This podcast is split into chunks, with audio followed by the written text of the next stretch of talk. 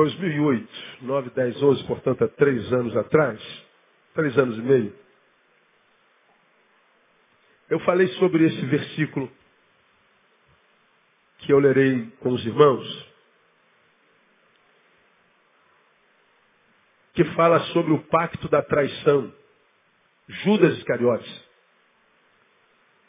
E há uma palavra sobre Judas aí muito interessante, para a qual a gente nem sempre atenta, e que me fez pensar, depois de meditar sobre esse texto, por que que ela aconteceu especificamente com Judas e não com qualquer um dos outros onze apóstolos. Jesus teve quantos apóstolos? Doze. Nenhum melhor do que o outro, nenhum pior do que o outro. Quando nós falamos da traição dos apóstolos, nós lembramos de Judas, mas quando você lê os evangelhos, você lê depois que Jesus foi preso, os outros onze os abandonaram. Todos os doze abandonaram Jesus.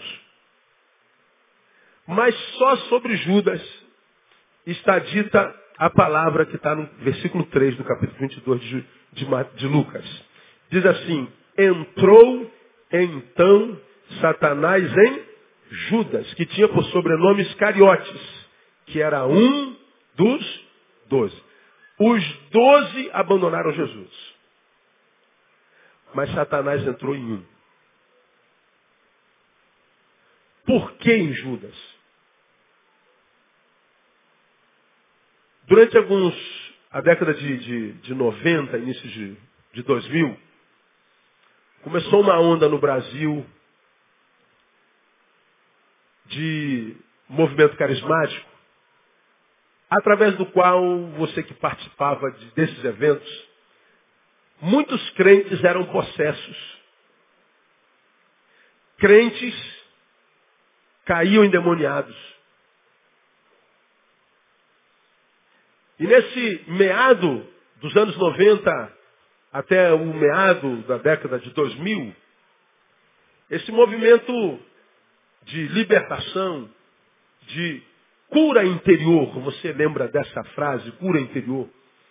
E foi um modismo que pegou o Brasil, como muitos outros. A cura interior, a quebra de maldição, mais propriamente dito, é, trazida ao Brasil pela Sara Nossa Terra de Brasília, do bispo Robson Rodovalho, varreu a nação. Quebra de maldição, quebra de maldição, quebra de maldição, quebra de maldição. Durante o movimento da quebra de maldição, em muitas igrejas e muitas comunidades cristãs, nós víamos crentes, membros da igreja,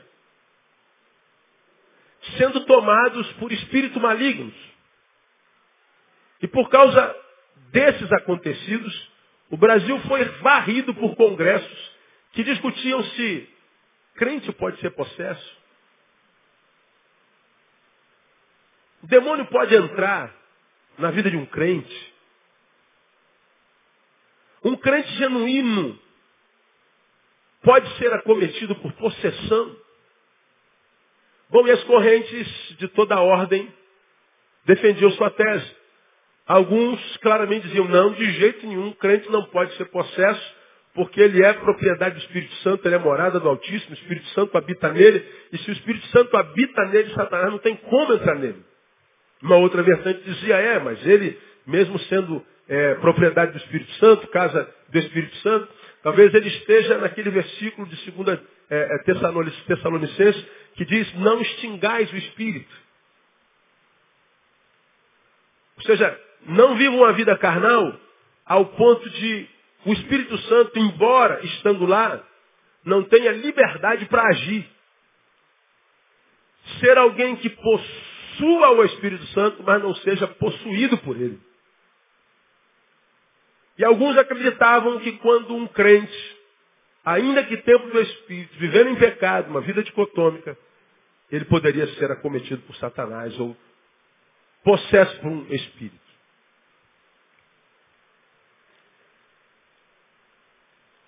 O capítulo 22 de Lucas diz que Satanás entrou em Judas.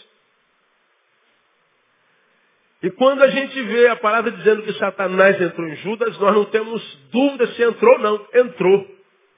A nossa dúvida, portanto, para no quê? Em Judas. Judas era crente ou não? Quem pode responder, não é? Eu arrisco dizer o seguinte, a gente voltaria lá para as palavras de Salomão, ele diz assim, melhor é o fim das coisas. Quando a Bíblia diz que melhor é o fim das coisas, ele está dizendo, no final, o que é será revelado. E o fim é melhor, porque no fim a gente vai conhecer toda a verdade. Portanto, se a gente vai conhecer a verdade só no fim, ele está dizendo que corroborou o apóstolo São Paulo em 1 Coríntios capítulo 13. Hoje vemos ou conhecemos em parte. Mas logo logo conheceremos como de fato é. Paulo está dizendo, nós não temos todo o conhecimento hoje. Nós não temos como saber no processo, portanto. Só vamos saber no final. Melhor é o fim das coisas. No final, tudo que é será revelado. Porque enquanto a gente não chega no fim, tudo que a gente pode dizer sobre alguns assuntos são teses. Então perguntar, Judas era crente ou não? Bom, o fim dele foi como? Quem se lembra? Suicídio.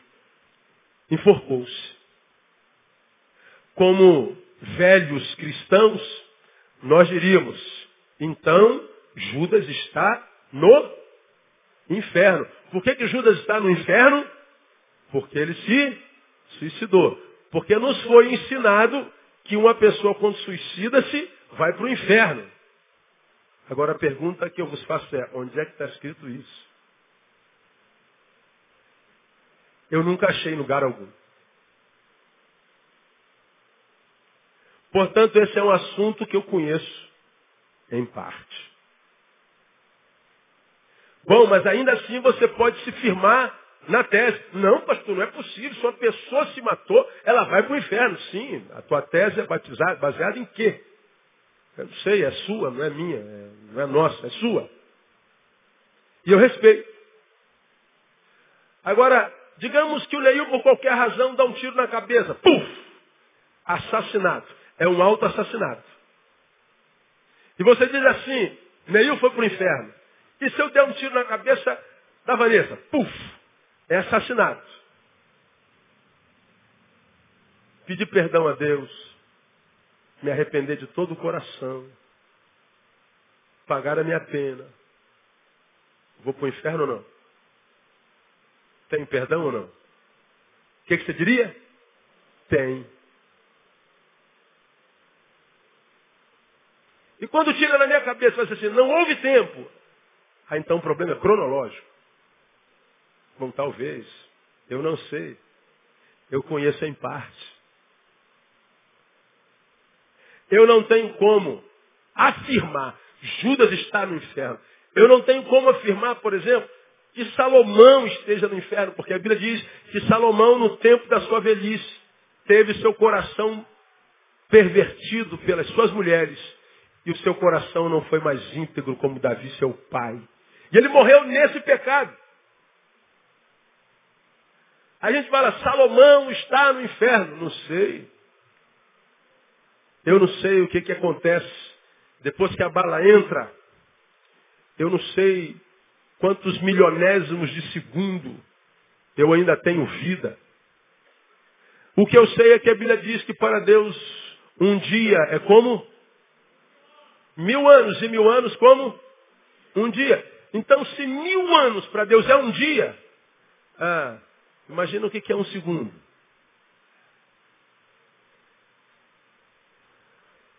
O que você chama de milionésimo de segundo para Deus pode ser uma eternidade. Dá tempo para. Então o cara se perdeu ou não? Não faço a menor ideia. Eu conheço em parte.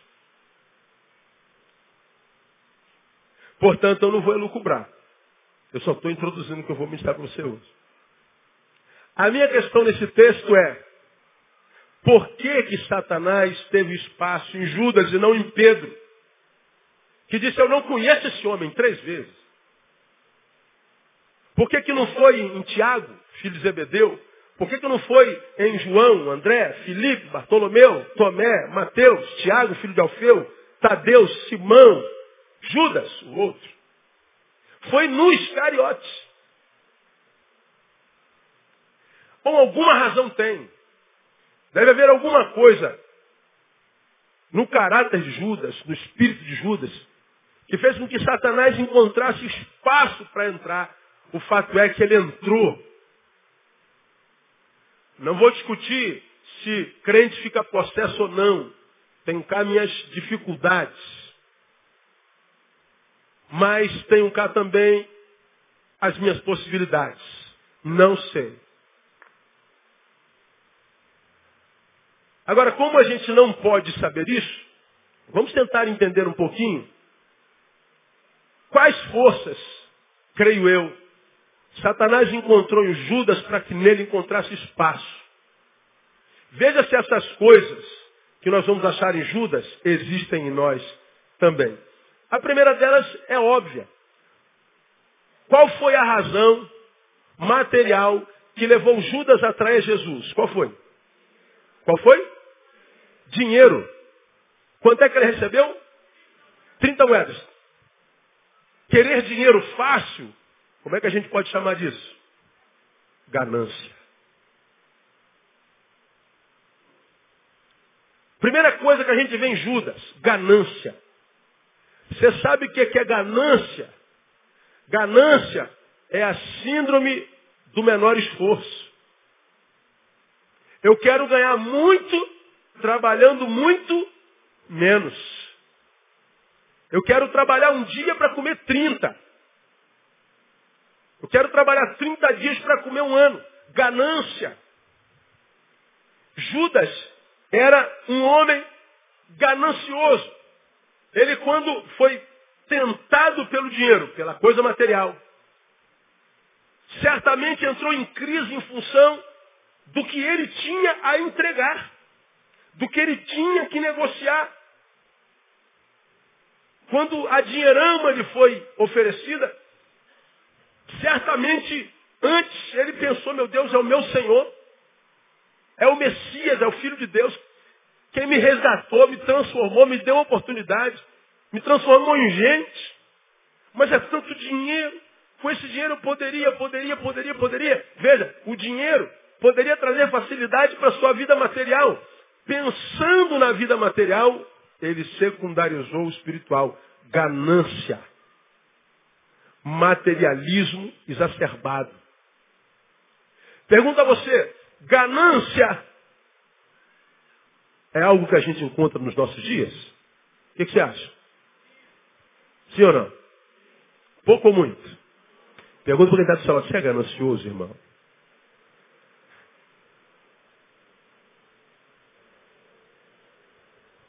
Geralmente quando a gente pergunta assim, pergunta até irmão se ele é fofoqueiro. Aí eu vuco, vuco danado. Agora, pergunta se é não houve barulho nenhum. Ficamos constrangidos. Por causa da forma como a gente lida com o dinheiro. Eu estava me arrumando ah, para sair, precisei sair mais cedo um pouco hoje. Estava dando um programa daqueles barracos na televisão. Não sei o que de família, com uma, com uma loura que tem na, Casa de família. Aí o tema era lá, dinheiro na mão, cueca no chão. Aí estavam os barraqueiros lá. Se paga, eu faço mesmo. E é um trabalho como qualquer outro. E não, não, não, não. Ou seja, se o dinheiro é bom, vale qualquer coisa. Pelo dinheiro nós vendemos o corpo, pelo dinheiro nós vendemos a honra. Pelo dinheiro nós maculamos o nome, pelo dinheiro nós traímos um amigo, pelo dinheiro nós fazemos qualquer coisa. Se pagou, pronto. Se paga bem, que mal tem. Isso é ganância. Isso É a síndrome do menor esforço. Ora, esse é o primeiro sentimento. Essa é a primeira força que a gente encontra em Judas. Materialismo. O materialismo está quase como oposição ao espiritualismo. Um homem espiritual, um homem material. Ora, quem é jurássico no Evangelho, como eu, aqui, lembra, principalmente que foram criados na Igreja Batista, os cultos de quarta-feira como esse, é, culto de quarta-feira na igreja geralmente está vazia, você sabe disso, difícil achar uma igreja batista quarta-feira que tem a gente. Não tem. Até por causa da liturgia. Então nós tínhamos, porque tínhamos pouca gente, a gente podia fazer pedido de oração. Alguém tem algum pedido de oração? Aí levantava o Ricardo, eu tenho um pedido de oração. Aí o Ricardo levantava, irmãos, eu quero agradecer a Deus as bênçãos recebidas. Quero pedir aos irmãos que orem pela minha vida espiritual e pela minha vida material. E, e, e, o irmão Romão tem algum pedido? Quero agradecer a Deus as bênçãos recebidas e pedir aos irmãos que orem pela minha vida material e pela minha vida espiritual. Irmãos, já tem algum pedido? Ah, tenho. Eu quero agradecer a Deus pelas bênçãos recebidas e pedir aos irmãos que orem pela minha vida material e minha vida espiritual. Era assim ou não era? Quase todo. Vida material e vida espiritual. Pergunto, existe isso? Não. Você é um ser espiritual. E tudo o que você faz deveria ser para a glória de Deus. Quer comamos, quer bebamos, quer façamos qualquer outra coisa, façamos para a glória de Deus. Tudo é espiritual. Não há nada que eu e você, que fomos alcançados pelo Espírito Santo de Deus, somos tornados alma vivente, que seja material. Nós não somos materialistas. Agora, quando nós não vivemos vida em Deus, nós vivemos essa dicotomia. Um lado material, outro lado espiritual. Por isso entramos em guerra conosco mesmos. Por isso há tanta gente que não tem o que eu chamo da bênção da permanência, da bênção da longevidade. Ele não consegue fincar raízes, como eu chamo, crescer para baixo. E só cresce para cima, constantemente, ininterruptamente. Quem cresceu para baixo, o que cresce para baixo é o que mesmo? Raiz. Nós não conseguimos raízes. Nós não conseguimos nos aprofundar em nada. Somos especialistas, conhecemos mais ou menos um monte de coisa, não conhecemos nada profundamente. É o multi-homem, é o multicrente. Acha um pouquinho de cada coisa, é um achólogo especialista. Mas não é aprofundado em nada. Por quê? Porque vive essa vida dicotômica. Domingo é espiritual, quarta-feira é espiritual, na segunda, terça, quinta, sexta, sábado é carnal, é material. E aí o que, que acontece? Nós entramos nessa dicotomia. De um lado, nós queremos servir a Deus, mas do outro lado, nós não queremos. Se a gente conseguisse juntar tudo, lembrar que quando eu estou no meu trabalho, você é um lavador de carro. Está lá no seu posto, lavando o carro do cliente que vai lhe pagar cinco reais. E entendesse que você é um homem espiritual, diferente do seu amigo de trabalho, você ia lavar aquele carro como quem está lavando o carro do próprio Jesus Cristo. Você não ia lavar só para ganhar gorjetinha, você ia lavar para a glória de Deus. Não há materialidade naquilo, há espiritualidade. É viver o natural sobrenaturalmente, isso é espiritualidade. Judas porque não tinha uma relação profunda com Deus. Quando a oferta material veio, ele entrou em crise. E na crise, ele cedeu à ganância, cedeu ao material. Quem cede ao material sendo espiritual, o fim é a morte. E começa pela morte espiritual. Começa pela inanição espiritual, começa pela vida sem vida começa reduzindo-se de ser vivente para ser existente, no vive existe. Quando eu olho Satanás escolhendo Judas, a primeira coisa que eu acho em Judas é ganância. Síndrome do menor esforço. Uma outra força que eu acho em Judas. Covardia. Por que covardia? Quando a gente fala em covardia, nós tendemos a achar que covardia está no seguinte, Jesus confiou nele e ele foi traiu a Jesus. Também. Mas eu pego covardia aqui de uma outra forma. É aquele covarde que não tem coragem de se assumir como de Deus no antagonismo. É aquele, aquele, aquele covarde que é de Deus, tem uma obra estabelecida pelo Espírito dentro em si, teve a sua vida transformada, teve uma experiência de fato com Deus. Houve uma mudança na vida dele quando se encontrou com o Senhor. E nos primórdios dessa mudança era paixão total. Mas por alguma razão, quem sabe a ganância, quando ele está no meio que não é o cristão, quando ele está numa ambiência que não é evangelical, uma ambiência que não é santa, que não é divina, quando ele está numa ambiência onde, sendo cristão, ele pode ser achincalhado, zombado, ser alvo de, de, de sarcasmo, de rejeição. E aí o que, que ele faz? Ele se acovarda e não se apresenta como homem de Deus. A covardia não foi com Jesus, foi com a sua própria identidade. Judas talvez fosse homem de Deus, mas não era totalmente homem, como eu costumo pregar.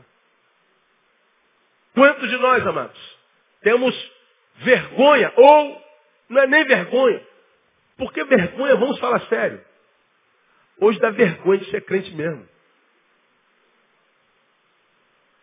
Hoje nós vemos tanto mau testemunho, nós vemos tanta falcatrua, nós vemos tanta mentira, tanta inverdade. Muitas vezes dizer que a gente é crente dá vergonha. Não vergonha do Evangelho, mas vergonha da nossa família. Não vergonha do que Jesus é ou fez em nós, mas daqueles que dizem que também tiveram encontro com Jesus e a despeito disso vivem como vivem. Disso dá vergonha. Você se lembra que alguns anos atrás eu contei uma experiência para vocês aqui? Eu morava no Jardim Novo. Obra em casa, faltou um produto. Peguei o carro, fui na casa de material de construção na esquina comprar o produto. Encosto o carro em frente à casa de material de construção. Quando eu vou entrando na casa de material de construção, o dono está xingando todos os palavrões do mundo. Imagina os palavrões mais cabeludos que você conhece, multiplica por três. Ele falou palavrão que eu nunca tinha ouvido na minha vida. Ele estava muito bravo, ele estava querendo matar um. Ele xingava, xingava, xingava, e depois de tanto xingamento, ele falou, aquele safado ainda diz que é pastor, aquele miserável, filho da perdição, não era isso que ele falou. Diz que é pastor, domingo vai pegar na Bíblia, diz que é crente, depois vai falar de Jesus, aquele safado, esses pastores são tudo safado, vagabundo, se eu pudesse eu matava todos eles. E eu estou entrando, eu falei, meu Deus, vai sobrar para mim. Porque do jeito que ele está com raiva, eu entrei, fiquei quietinho, e ele está lá arrebentando com o pastor safado, eu não sei quem é, queria nem saber. E ele está maldizendo o pastor, eu falei, oh, brother, eu só quero isso aqui. Aí ele foi lá, porra, não é mesmo, cara? Esses caras são safados. Não sei não, pronto, já está falando, está falado. E ele estava tá arrebentando, o caloteiro sem vergonha, o cara não me pagou, disse que não vai me pagar. O cara está me devendo tanto que não sei o que, que papapá. Ele falou que a, o material que eu entreguei para ele foi para a obra de Deus, então Deus não paga. Você tem que estar satisfeito de ter contribuído para a obra de Deus. Que safado, está de matar aquele cara. Eu falei, meu brother, me dá meu prego aí que eu vou embora. Tudo certinho. Quando ele vai lá dentro, vai entrando uma irmã da nossa igreja. Aí eu falo, Jesus tem misericórdia. Eu estou doido para ele me dar o prego logo for embora. Aí vem o cara com o prego, entra a irmã, e a irmã fala assim, pastor Neil. O cara regala os olhos para mim e fala, sou pastor, mas vou pagar à vista, nem vem que eu não tenho. Não, pô, senhor me desculpe, não, não precisa, não precisa me desculpar eu estaria tão irado quanto você. Agora, esse cara não é representação de tudo que está aí. Bom, muita vergonha de ser pastor naquele dia. Vocês têm crentes, se não são esse crente, que dão mau testemunho no trabalho, e quem sofre o dano é você. Todos vocês sabem do que, que eu estou falando. Então, vergonha de ser crente Talvez. Mas vergonha de assumir-se como um homem de Deus? Não. Vergonha do Evangelho? Jamais. Vergonha da sua identidade? Jamais. Judas, quando foi tentado pelos sacerdotes para entregar o seu Senhor, ele foi covarde de permanecer sendo quem era, um discípulo dele. Essa covardia é alimento para Satanás. Ele se conforma ao terreno onde está. Ele não cumpre Romanos capítulo 12, que diz que não vos conformeis a este mundo. Conformar é tomar a forma. Já ministrei sobre isso aqui há uns anos atrás. O que há dentro desta, deste recipiente chamado copo é água. E o que há dentro, dentro desse recipiente chamado é, garrafa é água. Só que a água dentro da garrafa tem a forma de garrafa e a água dentro do copo tem a forma do copo, embora todas as duas sejam a mesma coisa, água. A água se conforma ao recipiente onde ela é posta. Se colocar água dentro de um pinico, ela toma a forma do pinico. Quando a Bíblia diz que nós não devemos nos conformar ao mundo, não tome a forma do mundo. Continue sendo quem você é, a despeito do lugar onde você esteja. Não se conforme. Não se misture. Não macule a sua identidade. Judas maculou a sua identidade. Ele foi covarde. Covardia é alimento para Satanás. Covardia é saber o que é certo e não fazer. A gente sabe que tem que ser feito, mas não faz. Covardia. Quando eu olho para Judas, terceiro, vejo uma outra coisa, que parece a mesma coisa, mas não é. Fragilidade de caráter. Quando você vai lá no versículo 4, você vê Judas dizendo assim, ele foi tratar com os principais sacerdotes e com os capitães de como lhe entregaria. Ele foi tratar. Né? Ele foi tratar. Trato. Fazer negócio. Agora com quem? Com quem que ele sentou à mesa? Qual era o assunto conversado naquela mesa? Aí nós vamos lá, Salmo capítulo 1. Vamos lembrar? Uma jornada. Bem-aventurado varão que não anda. Segundo, conselho dos ímpios, não se detém num caminho dos pecadores e nem se assenta na roda dos ex carecedores. Olha o processo. A vida está andando, está normal. Bem-aventurado varão que não anda no caminho dos pecadores, nem se detém. Ele estava andando, deteve. Depois que se deteve, sentou, fez ninho, se conformou. Muitas vezes, e acontece com todos nós, estamos indo muito bem na nossa vida cristã. E de vez em quando, no momento de fraqueza, a gente está até uma parada, uma desanimada. A gente vai ali, faz uma besteirinha, dá uma pecadinha. Mas o Espírito Santo dentro de você fica aquela lanterna amarela. Você não é desse meio. Isso não é mais obra tua. Você já foi livre desta besteira, dessa desgraça. Sai daí. Todos nós sentimos isso. Portanto, temos a oportunidade, porque Deus é amor, de voltar a andar de novo. É uma opção. Agora, Judas, ele veio andando bem, vendo os milagres acontecendo, ouvindo o que sai da boca do próprio Deus em Jesus, tendo as experiências que todos os apóstolos tiveram. O cara viu um morto ressuscitar, o cara viu Jesus andando sobre as águas, mandaram o mar cessar, ele viu o coxo andar, cego ver, ele viu tudo. Mas a despeito disso, trocou tudo isso por 30 moedas. Ele se deteve na roda dos escarnecedores, dos, dos fariseus, dos sacerdotes. Ele ouviu, tudo bem. Poderia ter dito não. E continuar o seu caminho. Agora, por que, que ele se assentou para tratar? Deficiência de caráter, covardia, ganância são sentimentos, posturas que agem conjuntamente e que entre si, entre si se fortalecem. E fortalecidas vão nos maculando, vão nos deformando, vão desconstruindo a obra eterna de Jesus dentro de nós. Daqui a pouco nos assentamos com os escarnecedores, nos tornamos um, um dele. E muitas vezes olhamos para aqueles e meu Deus, já foi crente um dia? Já. E Pedro fala sobre isso. Que quando a gente conhece o Evangelho e abandona o Evangelho, o segundo estado se torna o quê? Pior do que o primeiro. Ele usa um termo pesado, né? É como a porca lavada que voltou a remover, remover, é, revolver-se no lamaçal. É o cão que voltou ao seu próprio vômito. Quem tem cachorro em casa aqui de ver? Glória a Deus. Viram a cena do Yorkshire essa semana? Eu não, não consegui. Quando anunciou, falei, eu virei o canal que eu não aguento. Mas só se fala nisso na cidade, a mulher que matou o cachorrinho jogando na parede, né? Misericórdia, meu Deus. Faz o que com uma mulher dessa? Ora por ela. Mesmo que a gente não tenha vontade, né, Está de jogar ela na parede também. Mas a gente não pode, não é? Então você já viu, seu cachorro é cachorro, mas tem aquela sensação de vez em quando que foi vaca na outra encarnação. Aí ele vai para o quintal comer capim, já viram isso? Comer mato? Aí ele come mato, come besteira, o que, que ele faz? Vomita. Aí daqui a pouco você olha o que, que ele está fazendo? Comendo o vômito. A, a cara do irmão, né? Ah.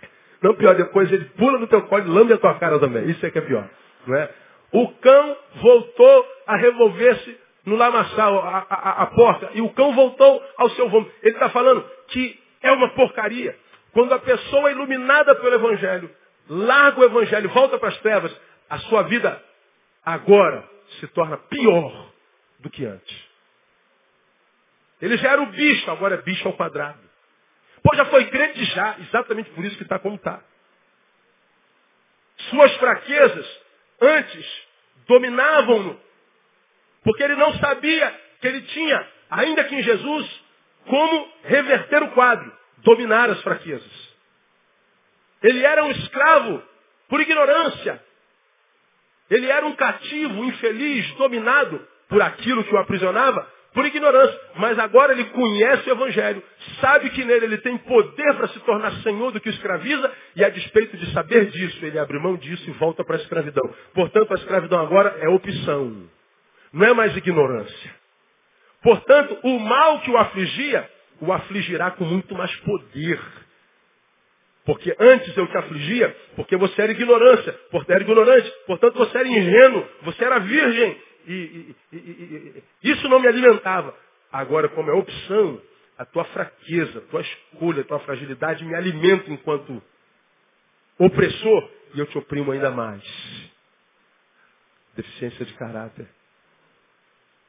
Não foi à toa que Satanás escolheu Judas.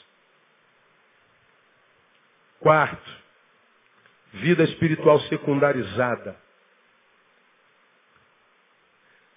O trato com os fariseus se deu na Páscoa. Páscoa é a data mais importante do cristianismo. O que, aconteceu na Páscoa? Hã? Primeira Páscoa lá no Êxodo. Saída do povo do cativeiro. O anjo da morte passa, e só não entrou na casa que tinha o que na porta? A marca do sangue. É o livramento do cativeiro, o livramento da morte. No Novo Testamento, quem é a nossa Páscoa? Jesus. A morte é chegada, mas aquele que tem a marca do sangue do Cordeiro, esse não morre jamais. Quantos tem a marca do sangue aqui? Diga, eu tenho a marca do sangue. Então saiba, você não morre, amém, amados? Você não morre, diga para quem está do seu lado, você não morre, irmão. Ah, pastor, mas meu pai morreu ontem. É, a gente não está falando da morte física, a gente está falando da morte eterna. Você quando fechar o olho aqui, ato continuar, abre o olho lá. E quando você abrir o olho lá, você vai ver que estar aqui era uma perda de tempo. Você vai descobrir que você está bem melhor. Deus terá enxugado dos seus olhos toda lágrima, diz a palavra lá. Aconteceu na Páscoa, na representação maior do cristianismo. A data mais importante é a ressurreição, é a certeza da nossa vitória. Pois bem, o trato se deu na Páscoa. O símbolo da libertação, embora símbolo importante, foi a data que Judas escolheu para se agarrar, para se amarrar, para se prender. Ele não valorizou o sacrifício de Jesus, ele não valorizou o que entendeu. Ele secundarizou o espiritual. Mesmo que ele tenha ouvido da própria boca de Jesus o seguinte, busca primeiro o reino. E as coisas, Judas, serão acrescentadas. Busca o reino, Judas, que você vai conseguir juntar 30 moedas até mais. Busca o reino de Deus que você vai conseguir realizar os teus sonhos materiais. Busca o reino de Deus que você vai chegar lá. Busca o reino de Deus. Qual é o teu sonho? Sonha. Sonha, mas viaja na maionese mesmo. E coloca esse teu sonho na mão daquele que realiza sonhos. E busca o reino de Deus. Entra no reino. Quando você entrar no reino, você vai descobrir que tem um rei. Vai descobrir que tem alguém que controla todas as coisas. Vai descobrir que tem alguém que está sobre os seus súditos, que está sobre os seus filhos. E é só sonhar. Não inverta as bolas. Judas não valorizou o espiritual. Irmãos, quando a gente não valoriza o espiritual, o que sobra é a carne mesmo, não tem jeito. Onde?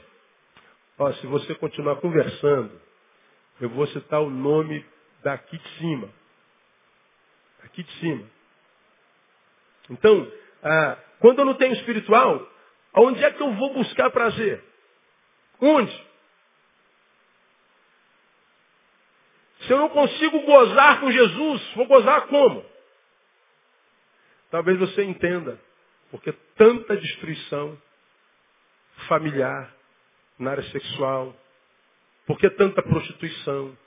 Por que, que essa geração, os homens são tão reféns dos seus pênis? São tão reféns das suas vaginas? Por que, que mulheres se vendem por um anel? Por que, que por causa de um cafuné, de um afetozinho, uma migalha, uma, uma, uma esmola afetiva, a pessoa vende o futuro inteiro? Talvez você entenda porque uma menina criada com, com, com tudo, mas com pouco afeto, se entrega a um, a um, a um bandidinho. Porque a fome é afetiva. Nós nascemos para o amor. Nós nascemos para o afeto. Nós nascemos para o relacionamento. Como eu não tenho relacionamento com Deus, com aquilo que é dele, não sou espiritual, o único prazer que eu tenho é carnal, é sensitivo, epidérmico. Nós vemos essa loucura. Hoje você viu mais um homem que mata a sua filhinha de cinco anos. Cinco anos de idade. Mas antes de matá-la, estuprou-a de todos os jeitos. E jogou o corpinho da sua filha na vala. Como que um monstro desse consegue praticar um negócio desse com a própria filha? Como que você explica um negócio desse? Mas é porque é o refém da sua sexualidade, refém do seu pênis, refém do seu tesão. É a única coisa que lhe dá prazer, mesmo que seja por minutos. Então ele abre mão da vida inteira por cinco minutos de tesão. Viver isso é se desumanizar completamente. Quando você vê essa sensualidade distorcida, sexualidade viciante, isso tudo, irmão, tem a ver com a ausência de espiritualidade. Tem a ver com a nossa carnificação. Tem a ver com a nossa coisificação, com a nossa monstrificação que se ouve tanto falar aqui. Isso é vida espiritualizada, espiritual secundarizada, terceirizada. Vida da qual nós abrimos mão. Não há mais valores não mensuráveis. A gente não se alegra mais com abstrato. Tudo que nos dá prazer é matéria. A gente não se alegra mais com solidariedade, com verdade, com fidelidade. A gente não se alegra mais com, com belo. A gente não se alegra mais com cultura. A gente precisa ter alguma coisa na mão, sentir. Reféns total desse bendito corpo. Para poder se sentir vivo. E a gente não sabe por que essa desgraça toda está aí. Vida espiritual secundarizada. Vamos terminar. Orgulho. Onde é que está o orgulho nisso, pastor? Simples. Quando ele foi trair Jesus, o beijou. E Jesus é tremendo, né, cara? Jesus. Judas está vindo. Jesus já sabendo de tudo. Judas chega perto. Eu imagino Jesus abrindo o braço. E ele faz uma pergunta. Quem se lembra qual foi a pergunta? A que vens? Não ouvi. Amigo. A que vens, meu amigo?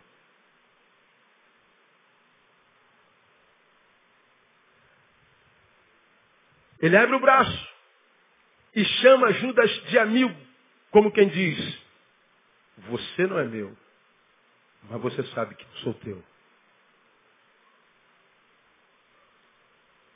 Você vai fazer a maior besteira do mundo.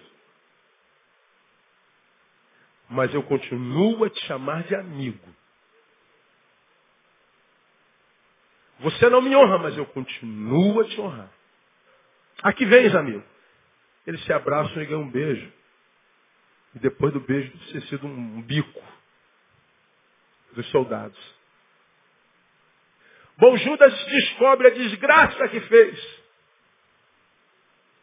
Foge. E o que, que ele faz? Quem se lembra? Ele, antes de se enforcar, foi tomado por remorso.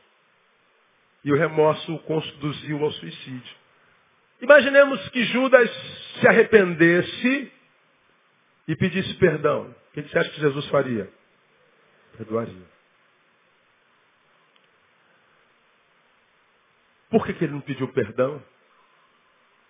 Por que ele não voltou e disse, me perdoa? O orgulho. O orgulho gera remorso.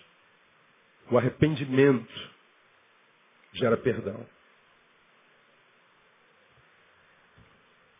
Quantos de nós, irmãos, erramos, pecamos, vacilamos, quebramos, traímos.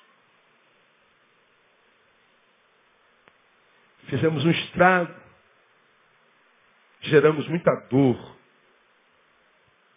Mas se não fôssemos tão orgulhosos, mesmo que perversos, perversos, mas não tão orgulhosos, poderemos nos arrepender, mesmo com a nossa perversidade, voltar, pedir perdão. E no perdão produzido pelo quebrantamento, quem sabe, venceremos a nossa perversidade. Mas não, fizemos perversidade, estamos com remorso de ter feito isso, feito sofrer quem a gente amou, gerado lágrima em quem a gente ama, enquanto a gente poderia ter feito sorrir.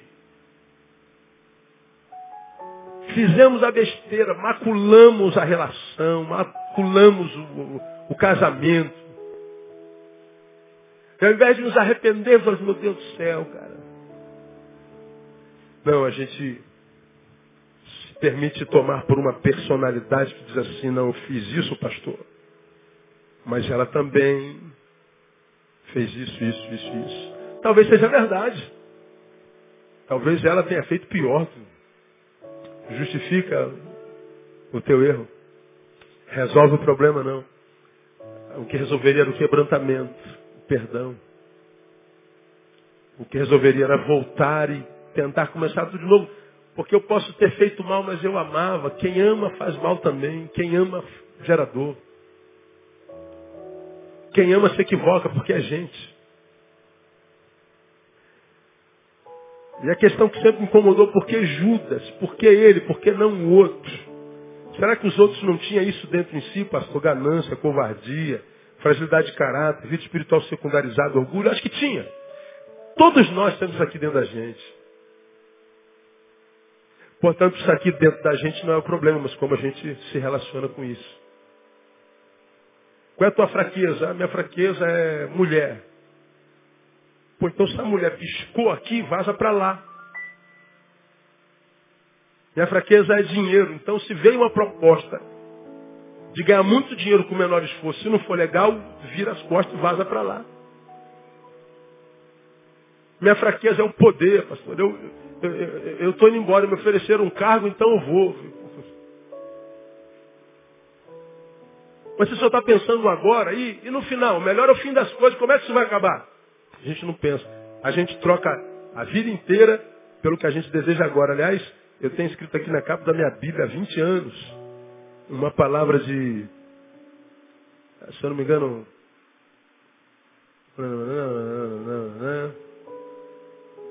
a maior fraqueza de uma pessoa é trocar o que ela mais deseja na vida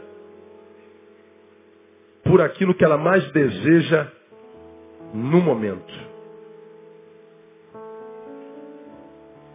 O maior engano de uma pessoa é trocar aquilo que ela mais deseja na vida, é sonho, por aquilo que ela deseja no momento. Em função de uma proposta no momento tentadora, a gente troca o sonho de uma vida inteira. A gente troca a construção de um passado inteiro. 20 anos, 30. Mas a proposta do momento foi, pastor, não posso perder. Tum, você cai no momento e joga fora o passado inteiro e a vida inteira. E o que sobra é morte. Primeiro psíquica, depois espiritual, consequentemente a física. Lá vai ficar perguntando onde é que foi que eu errei. Talvez Judas nos ensine. Ganância. Sobre isso a Bíblia diz, contentai-vos com o vosso soldo.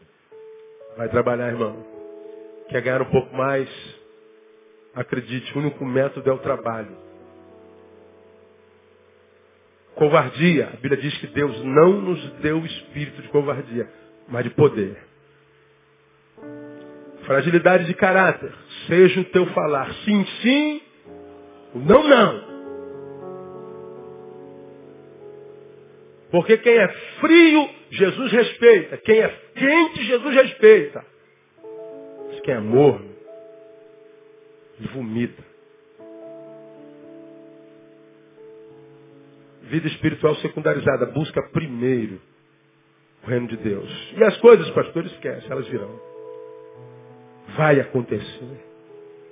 Você vai ver que vai acontecer. Você pode olhar e dizer, meu Deus, eu não estou vendo luz no fim do túnel. Falei sobre isso domingo. Deus serve não precisa nem de túnel, irmão. Quanto menos de luzinha no final. Se ele tiver que te abençoar, ele move céu e terra e vai chegar na tua mão no nome de Jesus. Ele é poderoso fazer isso. Então você não precisa se corromper. Não precisa se vender por moedas, por um punhado de moeda. Você não precisa se vender por um momento. Continua sonhando, continua clamando, continua buscando. E a vitória virá no nome de Jesus. Que Deus te abençoe com essa palavra, meu irmão. E que te dê a graça de jamais um dia você entrar para a história como quem é aquele em quem Satanás entrou. Aquele em quem o demônio entrou e enganou. Deus te dê a graça de entrar para a história como aquele no qual o Espírito Santo entrou e nunca mais saiu. E viveu uma vida abençoada todos os dias no nome de Jesus. Deus te abençoe assim. Vamos aplaudir o Senhor. Aleluia. Os caras pé.